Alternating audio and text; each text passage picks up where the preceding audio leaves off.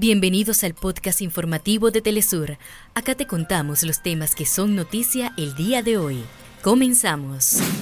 Prosigue histórico proceso de la justicia internacional en La Haya. Hoy Israel responderá a la acusación de genocidio presentada por Sudáfrica con amplio respaldo internacional.